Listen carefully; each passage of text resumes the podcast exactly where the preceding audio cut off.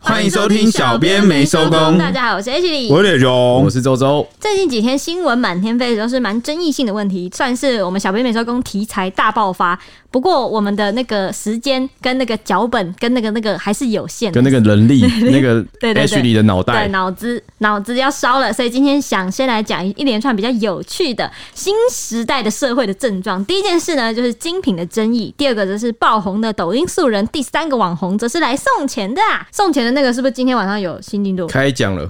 哎呀，哎呀，哎呀，好，还好有在赶在这个时候来录音。好，这三个新闻是我都跟钱有关，我直接开始了。第一个事情就是那个精品的新闻嘛，是电视播个没完没了，讲的就是女星王思佳，她上节目被抓包说拿到爱马仕的假包，重挫了她的人设，还延上了一系列精品假包的讨论。接着就是爆红的素人老师，因为唱一首儿歌，两分钟的影片，冰冰冰冰，瞬间吸引了很多巨婴啊，为什么不是那个小孩子的爸爸？啊就巨婴啊，小孩子的爸爸还是巨婴，小孩子爸爸陪你着就孩子瞬间听儿歌啊退化，，一起对啊唱，退化想喝奶啊，对吧？想这哦还是这对样啊， 就在等奶喂嘛，等喂奶嘛。那最后则是一个很会赚钱的网红，他邀请大家转发他的贴文，抽出他要送出的三十万元大奖。今天就送出了嘛，对不对？嗯好，首先来讲烧了好几天的那个爱马仕假包事件，他是王思佳呢，她本身是一个以名媛呐、豪门名媛、贵妇、浮夸系女王、毒舌等等形象来经营人设的女明星，常常通告，那都是上一些谈话节目，话题性效果十足。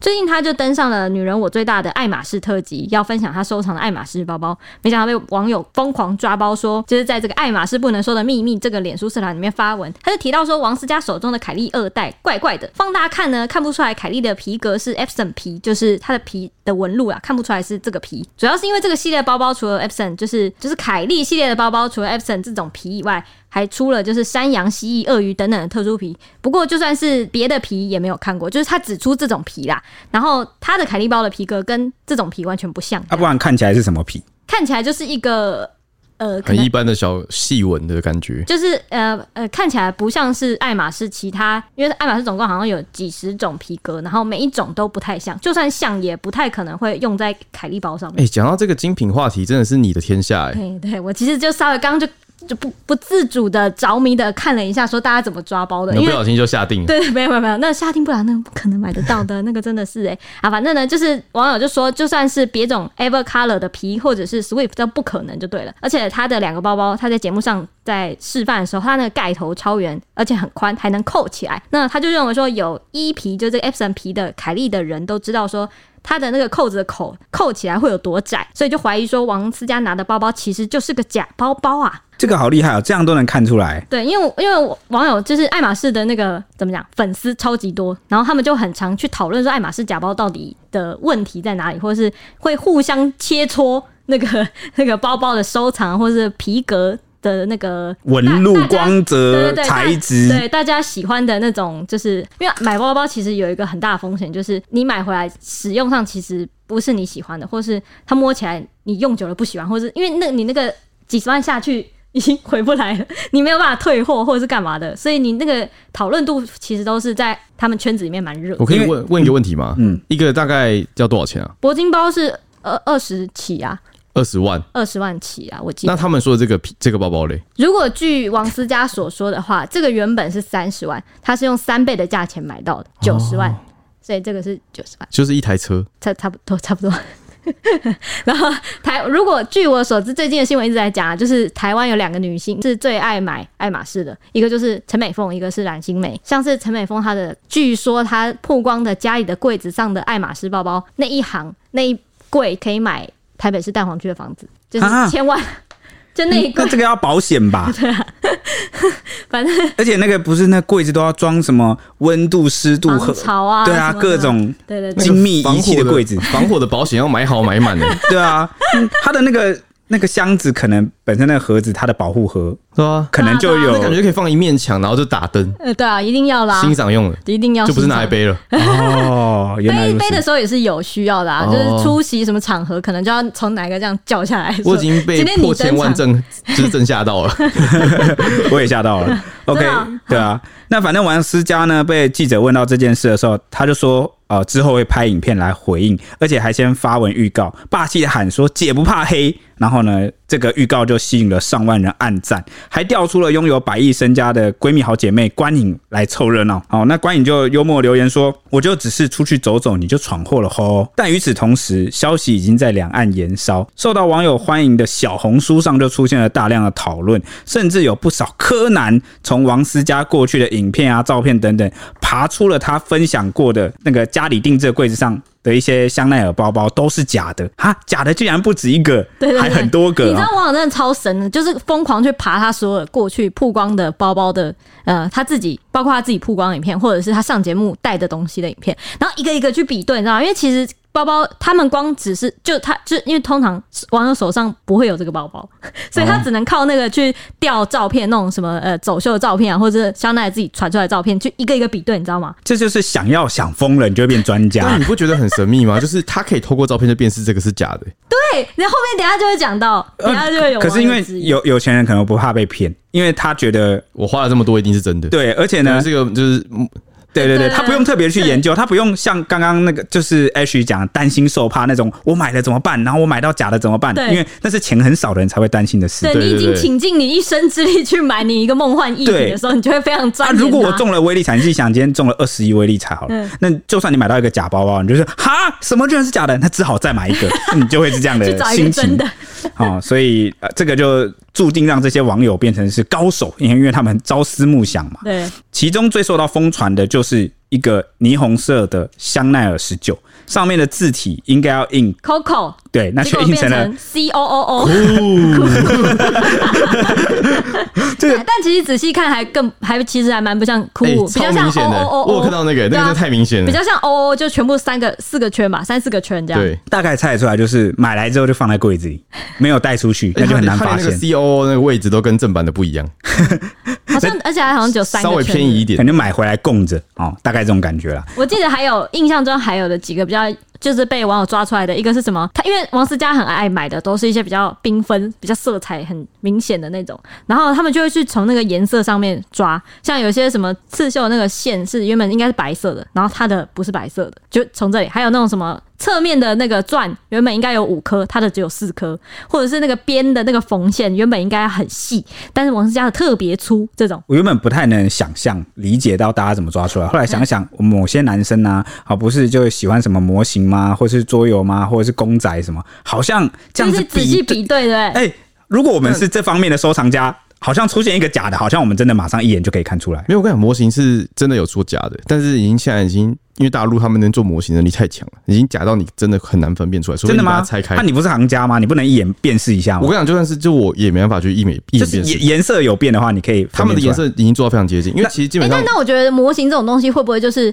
你你就算是假的，它的价值还是有人会追捧，因为真的太贵。对，就因为因为它就算是假的，它它那个做的已经这么像了，就是它的那个价值已经到对，了。啊就是你如果不是为了转卖的话嗯，这个人就会花一个价钱把它买下来。那可是名牌包好像是不是就因为因为它会有耐不耐用跟一些的问题。这样这样讲下来，我会觉得说是分成两种，第一种是因为大陆是一个很大的代工厂，对对所以以从大陆生产出来的东西，他们就很可能他们自己工厂也会生产出相同品质的，嗯但因为精品包都是从欧洲那边出来的，对对哦？所以呃，哦我知道了，精品包跟模型的目的有点不太一样。对对模型你是有的时候是为了收藏，欣赏或是放起来好看欣赏。那它其实没有更多，比如说，除非你要转手或没什有么什的。么功能性。对对，对那可是呃，第一个这个包包有功能性的问题，第二个是呢，它其实是一种身份象征。哦你，懂吗？呃，就是当然某些很高高级的那种很贵的那种模型例外啦。我说的是普遍就，跟手表也是啊。对嗯普遍来说，包包其实它是一种身份象征，那它就必须要是真的、啊。如果不是真的，嗯不就是有两部分吗？你就你就是掉价假啦冒的，那对，个要么你买这个东西特别便宜因。为模型你可以放在家里，人家看不到，但包包对你会背出去。对对对，包包背出去就很明显。对，那第二个就是，要么你你第一个你们眼你眼光认不出来嘛，第二个就是你买假包是不是你用特别便宜的这个价格去买，显示它就不能证明跟显示你的财力、你的身份地位，嗯啊，这种感觉。那再加上它有耐用度的问题啊，好像这个这个差别，所以包包真不真啊，就是很重要的。那这件事其实很严重啊，就很像我记得以前那种我们高中的时候，有时候会玩一些潮牌，嗯啊那、假如有人有人穿过一次假货，你就觉得这个人以后都是假货。哎、真的耶，会有那个信用就那就个是信任身份打对打对折对对对被打折扣的那种感觉。哎、而且你刚刚你知道你刚刚讲，你不刚刚不是讲到那个，如果你用便宜的包，就是代表你的那个你你的财力是不是真的有？我你知道你知道爱马仕就有为这件事情做了一个非常就是全大概所有的精品业应该只有他这么做了啊。后来有别的精品业也跟跟进他，不过因为爱马仕是天花板了嘛，所以他做了一个真的是基本上超过分的事情。我觉得就是你跟他买包，你不一定买得到这件事情是就是所有贵妇都知道，因为你就算有钱，你也不一定买得到。他爱马仕搞的招数是要跟你 你要跟他配货，就是业务在销售你某一个很难买得到的款式的时候，他会要求你去买他其他的东西，绑货，对，绑货就有点类似是。绑售哎、你对你要你想要买这个包吗？这个型号的包，那你就必须要买对，另你外要两个你包要去买搭起来一没有个他他会让你买别的不是包包的东西。像欧阳的欧阳娜娜，她就有她就有分享说，她为了买某一个包包，然后配货配到花了两百五十万，哇就是为了买，然后她买了一个马饲料桶，马饲料桶 哦、因为爱马仕那一定很高级爱马仕是出马的东西的嗯嘛，哼，就是从马那边，反正就是做皮马马的皮革出那来他的。那个可以拿去送别人生礼物哎、那拆开居然是马饲料桶对，他来说，他就说什么，他就说什么，呃，看了其实真的就是个废废物，但是他也不知道能怎么办。这个就是比喻起来就是之前 PS Five 缺货的时候，然后他们哎就他也会要绑货对，对就不对绑货绑了一堆你更不会用到 的东西。就是爱马仕就是靠配货这件事情来让他的东西，有点像是是让他的消费者，带动他的其他商品的销售了。还有他的那个有点像筛选他那的消费者门槛，对对就对是你买不起配货的，你就不要硬挤来买一个包包了。抱歉，你不配。而且你愿意买配货，就代表说他出什么你都会买。对，就是它有点像是它有它现在有两种就是路线，一个是配货，一个就是如果你是长期一直跟他买的，就是你已经是 V V I P 了，他是确定你有这个财力，就是有点像是长期的会跟他消费啊， 哈哈哈，就是有点像是绑定一个会来一直始终的顾对客提款客哦，哦哦好好好的，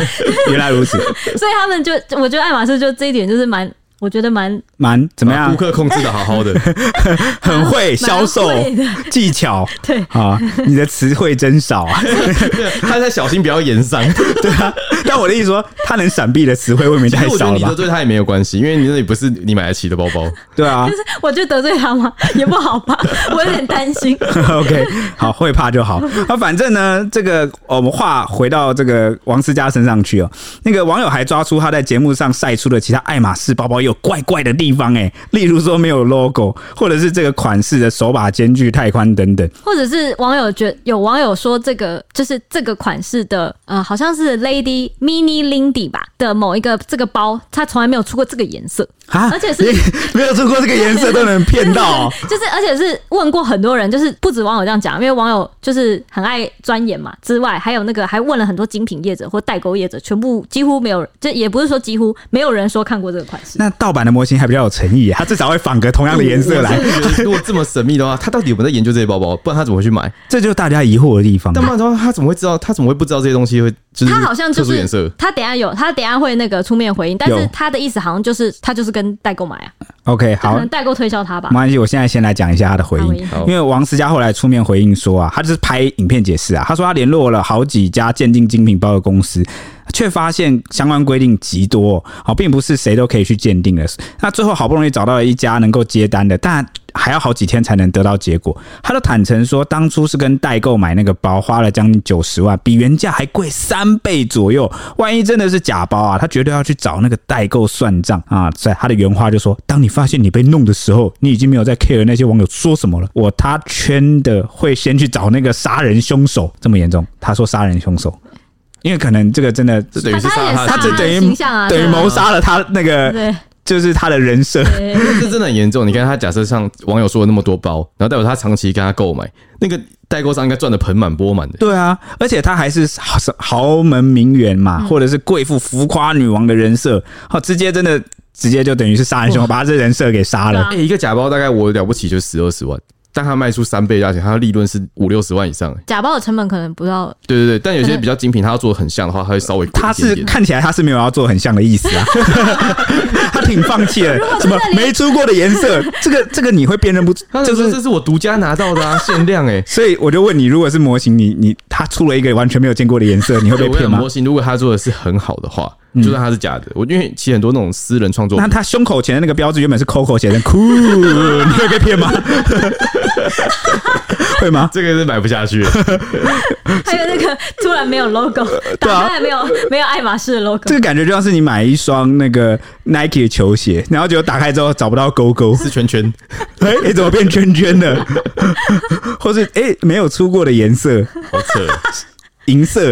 哎、但是这个我觉得没有出过这件事情，我觉得真的很吊诡。因为我我妈以前去香港的时候，她也在那个机场还是什么，反正就专柜，然后就买了一个某个牌子的包包。然后后来她去再去欧洲的时候，然后她就觉得，因为我就我就一直跟她讨论过说，这个东西到底。就是是不是真的啊？ 因为她是她是去那个时候那个那个年代，她去大陆，反正她是在香港买，但我很我很怀疑是假货。然后我就问她说这到底是不是真的？因为我真的从来没有在网络上看过任何这个款式。然后他去欧洲的时候，他就特别去问店员说：“哎、请问你们有没有这个款式？”然后店员就回答说：“抱歉，我没看过这个款式。”但是他就加了一句说：“但可能是亚洲自己。”就是，哦确实也没说错啊，就算是假的，也是亚洲自己弄出来的嘛。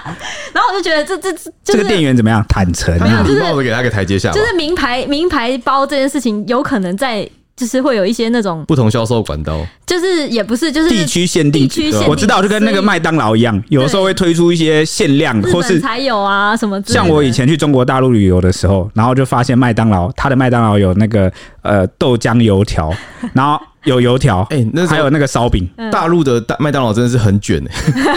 很卷是什么意思？就是他们就是不知道什么都出啊，他们在尝试各方面的市场，啊而且他们的那边很神秘，是他们的肯德基比麦当劳强，跟台湾是相反的。哦，是吗？ 对，他们的人偏爱肯德基，不爱吃麦当劳。哦。我我去泰国的时候吃麦当劳，它有一个很特别的东西，什么饭什么饭的，咖喱哦饭还是什么饭？它有卖饭，对对对，所以就怀疑说这个包包是不是它在某些地区有在地化的一个限量 的，所以我觉得没看过，可能也是因为是可能某个限定款啊。啊，结果最后嘞，结果最后就是进，就是所有的进这这这件事情鉴定还没出来，而且呃，王思佳好像没没有，没有有我是说你你你妈妈那边妈的的包包，哦，他就这样啊，就只能这样啊，什么就只能这样？就这样就算了，就算啊，啊，所以当初花多少钱不知道，嗯，还还蛮便宜的，因为那个那个包包好像不是皮的，就是是帆布的样 子。听起来就哈哈，而且他，而且他去问欧洲那边的贵，是因为他的那个袋子就是那叫什么背肩背带有一点要断了。时间拿得及是来得及拿回来吗？应该来来不及，他就想问问看，哦说这这个可不可以修这样原来？如此， OK，那我们回到王思佳吧。反正王思佳她就是很气愤，自己可能受骗上当之后，哦，还反过来感谢这些网友，让她发现了真相。她说自己也有点害怕。一直在怀疑是不是会被这个代购骗的。她说，如果对方给她的确实是假货，她说她一定会呃有点不弄雅死，他。对，她就反正暗示她省略了一些情绪性的脏话之后，就是重点就我会弄死她的，就这样，大概是这样。，把那个沙变成口，我口死 他，口 S 他。 对啊，那网友们就是纷纷直呼说，一眼就是假，就一眼假，就是看起来就很假。嗯这个指数，它的包包都是五颗星，他就狂酸王思佳这些精品包包都非常的假。然后还有人跑到就是女人我最大的粉砖去嘲讽说，贵节目实在太夸张了吧！一堆自称是时尚达人的老师，结果没有一个看得出王思佳的包包是 假的。太有趣，太有趣！就是你刚刚说的，我要就是先讲怎么会没有人看出来？我最喜欢这种，你知道为什么吗？嗯这种事情啊，你都只能在讽刺电影里面看到，你没办法在现实生活中看到的。这个《现行记》啊，太好看大了，家一起自盲， 就是这个东西就这样。因为我以前有看过一些日剧啊，或者什么电影那种桥段，就是呢，东西可能被那个天衣无缝那个窃贼哦调包了。然后呢，结果呢，这个东西还是送到那个一堆鉴定专家那边，就是那种交流会，就是那种上流社会的那种品鉴会，有没有？然后就一堆专家就说，嗯，这个纹路精彩啊，真的是，然后就开始引经据典，然后讲了不啦不啦不啦不啦不啦不啦不啦一大堆，然后就讲讲讲讲啊，夸的夸上天了，然后都没有人知道那是假的， 大概是那个感觉。真的很讽 刺。而且你知道，我记得那个后来好像有人挖出来说，因为那个关颖她是真的贵妇嘛，她其实那天也在现那、啊场。你说谁是假的？我是说她 是谁是假的因？为王思王思佳本来不是贵妇， 就是不是千金出身，但嗯关颖是，就她从小就有钱的那种。哦，你是说就是半路转职的对，对跟这对个她是嫁入豪门就的他。看过的爱马仕包，可能比我们吃过的饭还要对对多。对对对对，因为因为关颖也是爱马仕收藏哎，家没，想到这年头连这个贵妇都分这个血缘派跟这个 这个后后面才半路出家 的。因为王思佳原本就是通告艺人的时候，她没有在比较没有在炫富，是后来她嫁入豪门，她嫁给一个美籍华商，然后此后他就有点以这个贵妇的人设出来炫富。那原谅吧，好吗？然后反正选择原谅，嗯然后反正当时关颖也在这个《女人我最大》的节目现场，他就是就是媒体就在形容说，他当时就是看着那个 王思佳在讲他的包包的时候，嗯，微笑点头这样。你说 谁你说露出意义不明的微笑，谁？你说谁微笑关点头？颖就她的姐妹，他在看的，所以他知道那是假包吧？我不知道啊，我不知道他们就是这这个意义，就可是那是在意义节目深远的假，那个是在笑节目上吗？节目上，那这个很可怕欸。哪里可怕、啊 这个很棒哎、这个就是真的友情啊如，果就你是知不道那你会，包容他，那 就不是他可能想说，你其他人不也拆穿他，其他人可能也抓不出来啊。 而且重点是你当场戳破，你不是打你好闺蜜的脸，你是打那个一票在场的那个时尚老那师个是欸。。分享会，那个不是鉴定会，所以应该没有到打专家脸这么严重你在节目上哎、 对啊，我也就会觉得那个是不是？那是直接你现场就直接手动把那个呃王思佳的人设给拆了，然后把这群老师也给那拆个了是。预录节目可以喊咖，就是哎，我们换一个包，他可能觉得你你懂我吗我等一下也没空再来录这个节目了，我行程满档。这个出去我我觉得我不知道为什么他可以撑到节目录完播出去，没有人跟他 讲哎，那反正就是一个现场，大家都就是直接致盲，对就都直 对接对对大家都看不到没。看出来这样。太有意思了。你知道哎、为什但么是？那个包包很小啊！我先说，那个包包他带上节目的包，因为现在的包包很长，就是那种越小的越难买。他带的都是那个很小的，大概这么小迷你包，哦，所以你真的要看它有没有 logo 也是蛮难的，打开来看也是蛮难的。你知道为什么我喜欢这种桥段吗？因为我觉得我们这个时代就是个大行销时代，对真的哦大人设时代对，就是能怎么把自己，我跟你讲，大家各位的这个社交账号啊，那个粉砖根本就是你的第一道门面，就好比那个以前有没有古时代的时候你的履，历我们大家都是把这个庭院打扫干干净净，客厅弄得漂漂亮，亮，人家来我们家坐，然后哎，从这个装潢还有这个这你的房子啊。感受到哎、你的这个家庭门第是怎么样啊？这个人讲成怎样？很有很有深度哦，之类的对对很对，有钱而且哦。书香世家，这个这个墙壁上挂这个壁画，哎、这边放这个古董，哎、这幅画你很有品味，有这种感深觉藏。不露，对，啊，现在怎样？这个它就转换了，就变成你的这个 I G 跟脸书跟哦一些社交账号，然后从这边就来知道你这个人的这个生活品味是怎么样啊，然后平时都跟谁在一起啊，另另类的一种展示。就是过去可能是低调炫富，现在是高调炫富。，对，那它就变成了另外一种，其实大家都有一种人设，这种感觉。对，精彩，精彩就喜欢这 种，因为这种时候才能让大家去稍微去思考一下，好像这个要不要信人设这件事、啊？就是有些事情要回归它的本 质，哦，不要我们不要被那个一些假象迷惑啦。嗯，那针对这个事件啊，节目组就有回应说，对于艺人分享的物品，制作单位都是以信任的态度去尊重艺人，然后以此作为原则。那王思佳后来受访的时候，他也强调说，没有人会蠢到拿假包上节目，尤其录影现场有这么多大户，不可能拿诚信换流量。然后他说，我总要厘清来源吧，把所有东西验完再给答案，不马上有动作就质疑心虚，我也心急啊。他说，万一出事，代购不退我钱怎么办？我也有担心的地方。然后王思佳就澄清说，他自己其实没有在想剧本去解释这个事情。那王思佳就有说，如果包包检验结果是真的，那事情就到此为止，不想要每次被质疑之后都必须再证明一次。他就说，如果我确定它是真的，你还不愿意放过我，讲真的，我也没有义务，法律上没有规定我必须要把所有东西都证明给你看。甚至有人说，我不觉得你负担得起。他说，那我要拿我的存款证明给你看吗？然后他就说，如果包包检验结果是假的，他就会感谢网友的提醒，还会跟大家分享被骗的心路历程。对啊，那其实王思佳影片底下有吸引一名自称是爱马仕前员工的一个网友留言，啊他这个员工说他是做售后服务的，那他就有揭露说，如果王思佳想要一百趴去确定这个四个包是不是真的，首先要先将包包带到爱马仕的专卖店，他告诉他们说这个包包想要去做清洁或者是其他的维修服务，因为这个网友就说，爱马仕在接受产品之前不会要求看购买收据，但他们会要求客户去填写一张包含一长串条款的一个表格，那其中一个很重要的条款就是在爱马仕工匠提供任何服务之前，他们会检查物品或包包的真假。然后，如果产品是真的，他们就会进行维修；那如果是假的呢，他们就会通知客户，然后这个法国的售后部门就会直接销毁这个物品。直接那枪毙， 对，然后他们还会开一张就是假的这个检验单给这个人，让他去跟这个代购商求偿。那这个网友就有说，把包包拿给所谓的奢侈品真伪专家来检验啊，其实是没有用的，因为他们不是爱马仕的工匠。然后说只有爱马仕工匠是专家，其他人都不是。他说哎爱马仕验证时间会比较长，但是如果他真的想知道自己是不是买了假包，和想要给观众一个真实的答案，那最后就只能找爱马仕了。好，听完这一段话，我们了解到两件事情。第一个就是那些呃时尚老师可能也没有这么应应该该这样讲好了，就是因为他们也不是爱马仕的工匠，对，没有人所以比工匠专业。对对对，所以好像也不能怪他。哦，这是第一件事情，但是我接下来要讲的第二件事情又跟我这第一件事情打脸了，为什么呢？因为这个员工讲说啊，爱马仕的验证时间是很长的，我但如果都假到被网友一眼就看出来那个什么 Coco 变酷啊，或者是也就没压根就没出过这个颜色啊，那应该是不用这么长的时间吧它？的很长，可能也包括寄过去的时间，哦对然后很多在排队在验。对对对，那所以话又说回来，那些时尚老师应该要能够当场就发现的。我一直在忍着笑，我一直用回力镖打我自己。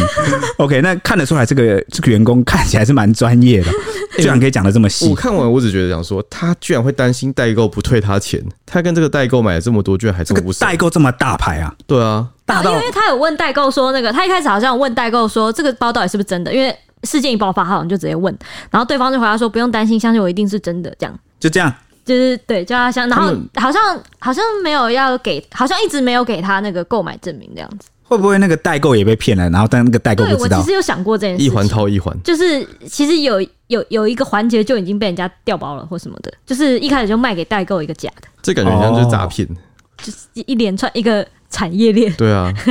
对，那好像送去这个爱马仕那边做鉴定是唯最好一的。解。反正那个包他那么多，他送几个去鉴定一下也还行因吧为。是这段期间他都会受影响啊，哦，对没办法啊，立刻就结束。好吧哦，好，那王思佳疑似因为代购买到爱马仕假货这件事情，有很多网友都好奇说，为什么不一开始就在专柜买呢？就能免除后续这些不必要的麻烦。但其实这件事情，就是她好姐妹关颖在二零二二年在九面的频道中，曾经就有秀出她私藏的爱马仕的 mini k e l y 就是迷你凯利包的鳄鱼皮银扣管，就是很难买的。还有一个很难买的，也很难买的，就是迷你康康包。这这两个包都当下有让那个九面惊呼连连。那关颖那个时候就有说，她现在已经不喜欢配货了，就是去专柜买就要配货嘛。她说，因为她觉得配货要时间和耐心。那她有觉，她觉得她喜欢有一点点，有时候因为太多小孩跟我年纪也大了，我喜欢花钱马上是，就像你刚刚讲的，花钱就是马上得到你要的。所以她现在都是透过代购二手，或是有朋友愿意转让啊，跟亲朋好友买的。所以他也不太去配货，去专柜买了。我猜就是观影有影响到王思佳吧，然后就哦是，教跟但他他说们你要去代购，他们不是共同的渠道哎、对，应该不是，对，不然的话，这样观影的也会都是假的啊、对，就蛮蛮恐怖的，会蛮不会危这是险一的个欸、中盘呢、啊就是他跟人家收不要的，然后就转卖出去。有那个代购，有那个包精品业仔代购业者，我们有出一篇说什么，就是爱马仕的包包的那个代购市场水很深，对啊，对吧？就是应该也是有一个那个吧。不然怎么会抓出什么 Coco 变哭？那个真的太瞎了。对对对， 那大家网友讨论也相当热烈，像有很多发文就在讨论说，王思佳豪门贵妇翻车还装得下去吗？这种类似的黑历史文，他们认为说，演艺圈像是一个大型的人生样本观察室。那曾经因缘际会交汇在一起的人，在不同的分岔路口做出截然不同的选项，也开辟出完全不一样的人生。那现在假包事件一出，反倒是用力过猛之后得不偿失了。 OK，真的蛮好奇这个事件的最终结果的，真的希望他送去这个爱马仕鉴定一下。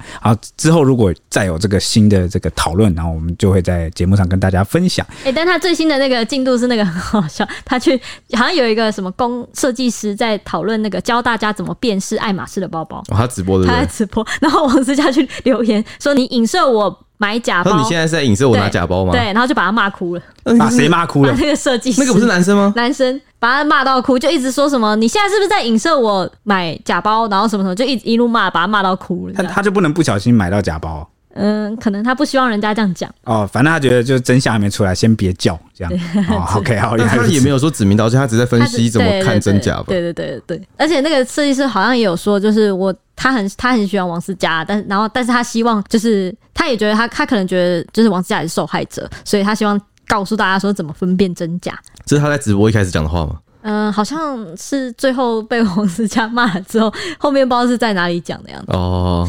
就是扫到自己偶像的台风尾，真的欸， 哇，嗯，水水的哈。那翻车的是不是还有别人呢？哦我们要讨论的这个第二个啊话题呢，就是有一个爆红的素人引起了网友的关注，是一位美女啊，是来自中国大陆武汉的幼教老师，专门教音乐的正妹哦。因为一支超洗脑的儿歌手指舞，还有清新脱俗的长相、甜美的笑容，融化了大批网友的心，尤其是那一只小小花园哈、那个一分四十七秒的影片啊，短短两天就涨粉两百万。接着他抓准时机啊，在五一长假的时候还来了一场直播，他创下了同时十万人在线观看的超高纪录，高峰时刻甚至有百万人在线呢、哦然后这个风气啊，甚至一路延烧到台湾。然后这一阵子啊，网络上就是各种挖呀挖呀挖的影片、照片，还有各种文案。到底在挖啥？截至我们就是录音的这一天为止，影片已经有六百一十万次点阅，那抖音上的粉丝也来到六百五十一万，好多啊！ 超多的、欸，那不过人红是非多啊，随着这名黄老师的爆红啊，围绕在他身上的各种传闻也不断的被爆料，好、像是他已经辞职开始去做直播带货啦，或是有人就是说他爆红前就是一个签约网红了，那甚至有人质疑说他没有教师资格证哦，那还有人只说这个直播时所谓唱的这这个这一首《小小花园》不是那个挖呀挖呀挖吗？是已经侵权了。那还有人说他是不是素颜不同人啊？路那个滤镜开很大，等等等等。不过呢，这个园长反复查证后啊，已经确定了他不是签约网红，就是那个幼幼稚园的园长啊，因为毕竟是他旗下的老师嘛，他也必须要因为大查陆证一其下嗯实。很多都会故意去做一个人设，他们会把网红就是签约完之后安插到某个地方，然后让他带一个身份职业之后，让他去拍一些东西。然后就看起来就比较素人嘛，对然后就比较容易爆红。但是呢，他们这个幼儿园的有出来澄清啊，说反复查证之后，确认这个黄老师他不是签约的网红，背后也没有任何的经营团队，而且他当老师已经接近四年了啊。这个呃，这四年来呢，都遵守幼稚园的制度，教学也非常正常。四年就不用怀疑了吧？谁 会就是潜藏这么久啊？你你以为是你是间谍啊？对啊，埋伏多年就为了这一刻啊、真的亮剑啊、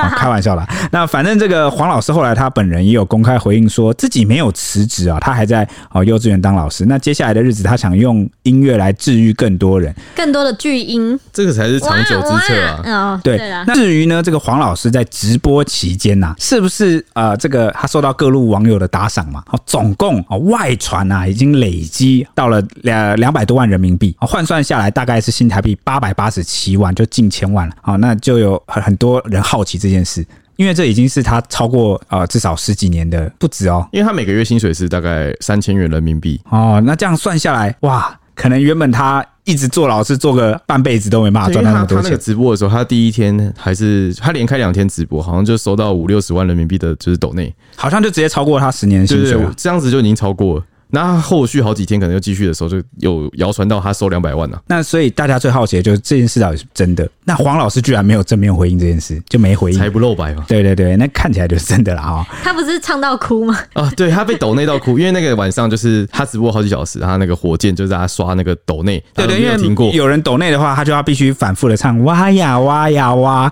他就一路唱，然后唱好几个小时，就一直哇呀哇呀哇，哇到当场哭出来，没有直接在直播面前哭出他来就。聊天，然后聊聊，他看到太多人抖内，他就开始哭说：“哦谢谢大家给我就抖内我这些钱。没有，我看到还有另外一个片段，是他唱唱到一半唱到哭哦其就是整个脸就突然明明很开心的唱，然后唱到一半脸就突然揪起来，然后就就就就哭出来”。因为我是看到他哭的是那个，他就是说什么：“哦，你们抖内我十年的薪水， 所以他被抖内也哭，他唱歌也唱到哭，对太感动了吧？这呃么多钱砸在我脸上，我也会哭。但他感觉是很痛苦哎、 感觉是那个唱好几个小时真的受不了，一直唱这首歌。 哦，可能要唱想一哭些新的歌曲了，对对对对对，可能可是有人进来抖内，他就想听他唱这首歌啊。也是对，那反正后来你还们好有，变态哦，这些网友。 反正后来还有网友挖挖出就是其他料啦，就说黄老师其实已经三十九岁了吧。甚至爬出了他二零二二年的旧贴文，当时她上传和闺蜜的合照，就然后就写说三十八岁了，第一次打扮自己，仿佛回到了十八岁，上了年纪再累也值了。但是这个消息是蛮震撼的，因为她的外表看起来就是个妙龄少女。没想到真身居然是年近四十岁的阿姨啊，那让很多网友表示难以接受。而且消息一路传回抖音，那就有许多人留言回应说：“你绝对不敢相信她几岁。”我们真的都不敢 相信这个消息。就是 H 里跟我们讲完之后，我们每个都吓到，对啊，这不是这个我到现在都不觉得是真的。因为因为有人在那边分析说什么他打三八岁，就是很像什么三乘以八是二十四岁， 24岁就是他们一个奇怪的用法。对，但你说他们网络流行的用法，嗯对我怎么看都不觉得他我三也十不八觉岁得啊，但是除非他真的是逆天级的保养啊，我们那时候就在晚班，我们就问说什么啊，如果他三十八岁，你们可以吗？就是可以这样交往，当做交往对象吗？那我们大家都表示全部人毫不在乎，管他两百岁，他如果是个什么老妖精，然后他的肉身还保持二十几岁，我们我们也照，我大家们的这些防防守范围突然就扩大、 对我们这些年轻气盛的小伙子，实在是扛也扛不住啊，对，我们一开始也不相信，后来我们转头看看 H，里就想说，哦，好了，也是有这样蛮的合理的。也你是看哎会有这样的人。 H 到了现在，我们都也认不出他的真实岁数，哦，对 啊，你看起来也是个二十几岁的小姑娘，哎呦，真的你应该呀去！买个烟，然后看你会不会要身份证，哎、我好像有被那个问过啊，真假的？就去网咖的时候，他都会坚持你。看起来像逃家少女、啊，你这个时候来 干嘛？所以他到底是不是三十八岁呢？到还是他是三乘八二十四岁呢？嗯这个东西啊，还是个谜团。但是我比较倾向他应该没那么我我难，因为因为在照片里面，她的闺蜜也很年，看起来年对，也轻，蛮年轻的感觉。 对，就比我我们在场，一个人这么天才的人出现，还有另外一个吧？对，而哎且他如果他如果去年的时候说他二十四岁，然后那个幼稚园老师说他已经教学四年，那他二十岁就就已经哎在幼大稚学园毕，业后就进去了他们很早就工作了哦，二十岁有可能吗？为什么有可能啊。二十岁还没毕业。如果他是幼教，他是什么专科，他们然后实实习啊习啊。哦是啊是吗？ 如果他真的这么年纪这么大，我觉得他就会在这个幼儿园应该更长的时我们会间。帮他找到一切可能性的说法。你 对，们就相信他三十八岁不行 吗？哎、没而且差他啦后面那一句，我们是黄老师的卫兵，黄卫兵。而且他后面还加了一句“上了年纪再累也值了”，我就看到这句就觉得，我跟你说嗯好像是真的。我跟你讲，我跟你说，真的上了年纪的人不会发动态说自己上了年纪，就只有这个一些还很年轻仗势的自己。这个的姿色，还有这个年轻貌美，才会讲说啊，讨厌啦，我已经老了， 我已经是个老老女人了，我知道还是什么，啊你我你是说阿姨我了，知道你，你说很瘦的瘦子会一直说我胖了，我要减肥，没有，是那种这你吗会喊累都不是真的累，对你你还有力气喊累对你还啊有，力气喊累啊，再给我多做十遍，没错。类类似这种感觉。好， OK，好那那接下来就是 H 接要下来来就带是领我们唱这首歌，正想要带过，对，因为我跟周周不约而同都想要，就是既然因为还是有些人可能没听过这首爆红的歌，或者他偶然听到了却不知道原来这是跟我们讲这个事件有关，我们是不是有必要哦来唱一唱这首歌呢？对，然后在什么样的花园里面挖呀挖呀，哇种什么样的种子，开什么样的花，在大大的花园里面挖呀挖呀挖哇，种大大的种子，开大大大的的。花，哎，就是这首歌，好，赶快结束，好尴尬，快点继会续吗？我下看一哎，个。 网友都用这个歌词在恶搞，还有什么在小小的公司里面爬呀爬呀爬，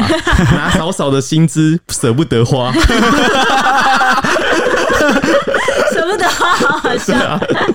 有各式各样的真的各式各样。恶搞，恶搞爆，嗯大好家，可以去搜寻一下，对对 对对。那大陆不少网友都针对黄老师爆红的事件去撰文批评啊，然后像是会形容黄老师是用甜美可爱的声音和表情赢得小朋友的喜爱，同时也深度洗脑了不少年龄已经几百个月大的巨婴们啊，，不行吗？我就是那个人，怎么了吗？大家都想回到最纯真的时候啊。哇哇哇！对，那那网友还会反问说，黄老师被曝竟是八十三年刷火箭的大哥们后悔了没？他们的八十三年是一九八三吧对？1983一九八三，一九八三几岁啊？就就三十八，哦，就是他发文的时候三十八，现在三十九这样。原来如此，对。那有网友批评，就是短影音平台现在其实拥有了蒙蔽人技术的厉害美颜和滤镜。黄老师爆红背后一定有资本的助推，他们就认为说，现在短视频平台啊，其实都是有风口的，能赚不少钱。当学生们看到老师们不务正业，反而能赚这么多钱，学生们还会醉心于学习吗？那不都努力去当网红了？诶、这其实也是台湾也是这样，很多小朋友都想要当 YouTuber。问他们说往长大想干嘛？他们说当 YouTuber。对啊，这个是个现象啦。不过我觉得这个网友接下来讲的话是比较夸啦，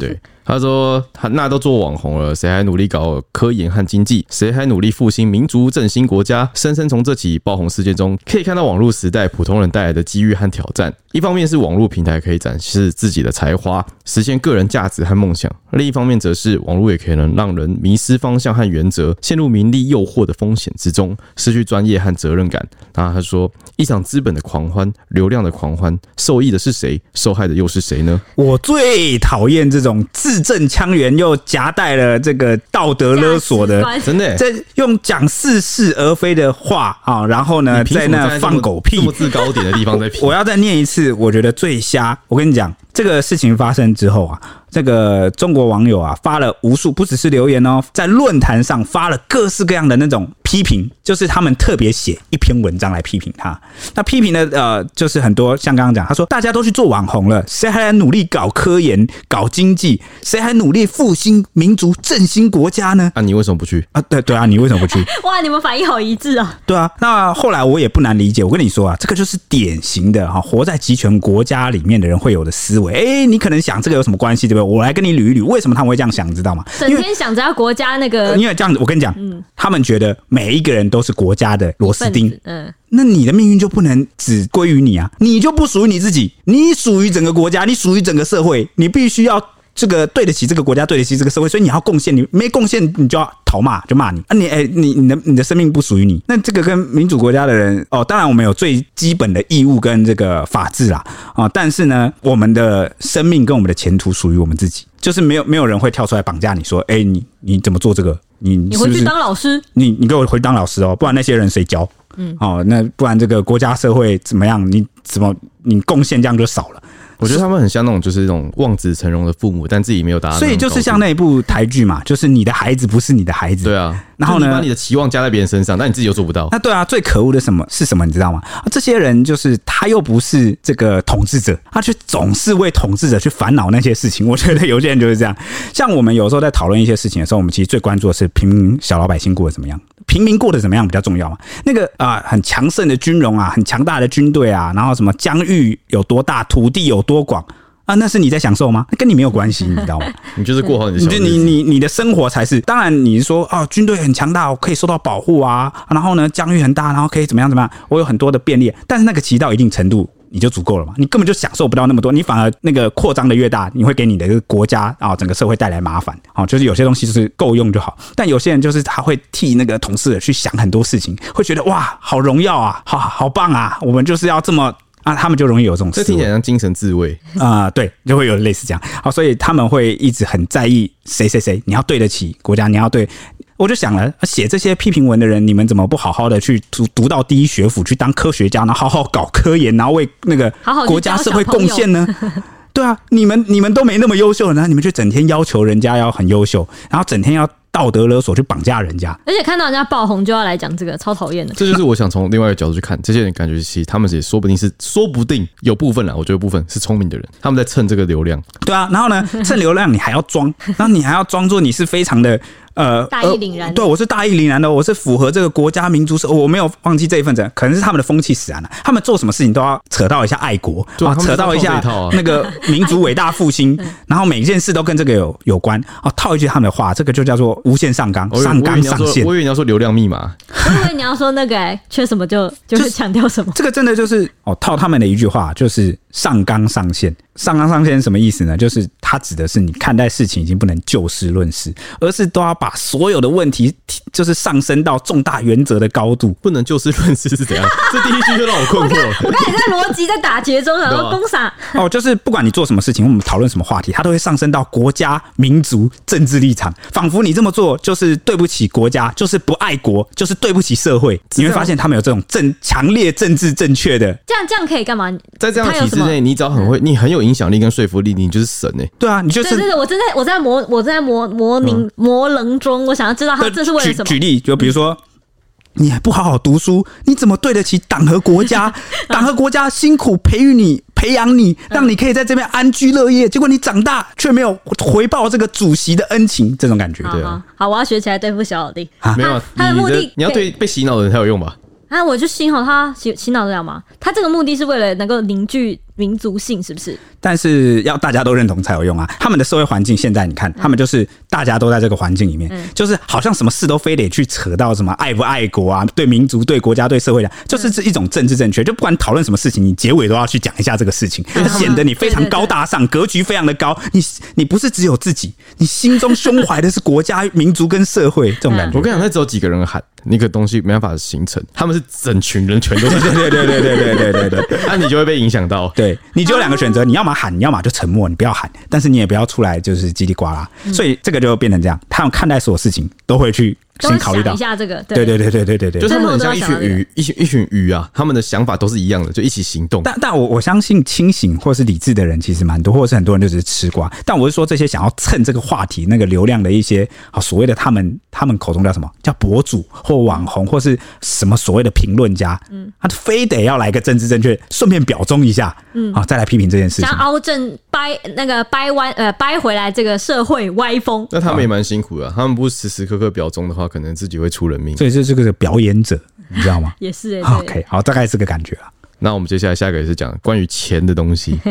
就是美国的 YouTuber 就是野兽先生 Mr Beast，那他是为了庆祝生日啊，就在 Instagram 里面发文，就是说要送钱，然后邀请粉丝分享跟 tag 好朋友，那他会从这里面抽出五个幸运的粉丝，每个人可以拿到一万美元，大概是三十万的新台币。导致这一夜之间啊，整个 IG 全部都在转发这个价值三十万元的贴文，那一天就至少累积了两千一百万则留言。我看到我所有的好友全部都在转发这个，两千一百万则是台台湾人民也不过就两千三百万，已对经啊有两千一百万因为左它右算是全世界的啦。嗯，那这个野兽先生是蛮真的蛮厉害的。好，我们继续讲下去。 那这野兽先生的庆生活动抛出之后呢，全世界的网友都想成为这个幸运的人的五分之一，然后就纷纷留言转发，让该文的按赞、留言及分享数都突破了千万。Mr. Beast 的追踪数也增加，就大概千万。那贴文在十号的凌晨就突然被消失掉了，然后网友就转到 PPT 去讨论，他们就说：“呃，我的三十万 QQ。”然后说笑了，被骗一波，然后说破灭呜呜，然后说其实检举太多也是有可能，有人就网友在推测啦，就是我觉得可能是太多人检举，因为很多人一直被洗版到不爽。真的是被洗版呢、哎、我觉得最讽刺的是，我看到有钱人也在分享，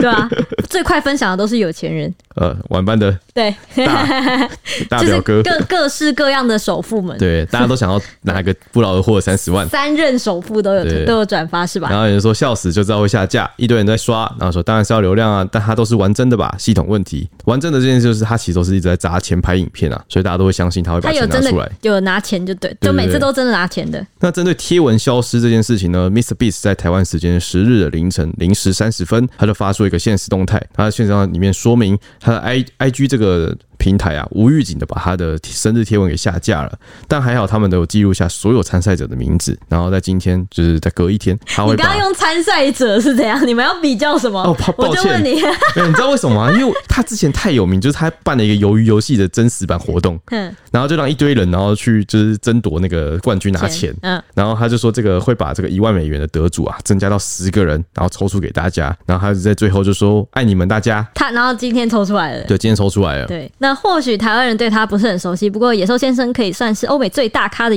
YouTuber 之一了，他的订阅人数可是破亿的啊。他年仅只有二十五岁，本名叫杰米·唐纳森，从十三岁就开始经营 YouTube 了。那个时候，其实连网红这个概念都还在正在成型当中。那野兽先生呢，也因为抢得了先机，至今在 YouTube 上的订阅人数是已经超过了一点五亿。他风格天马行空又无厘头，去年还有创下一百九十一亿的流量，影片观看次数破亿，更是他就对他的频道来说是家常便饭。那野兽先生傻逼其实也不是第一次，他的影片中常常都会以捐钱、送钱等等主题来做成他的影片节目影片的，可以说是他的流量密码之一。他甚至有开设副频道，叫做 Beast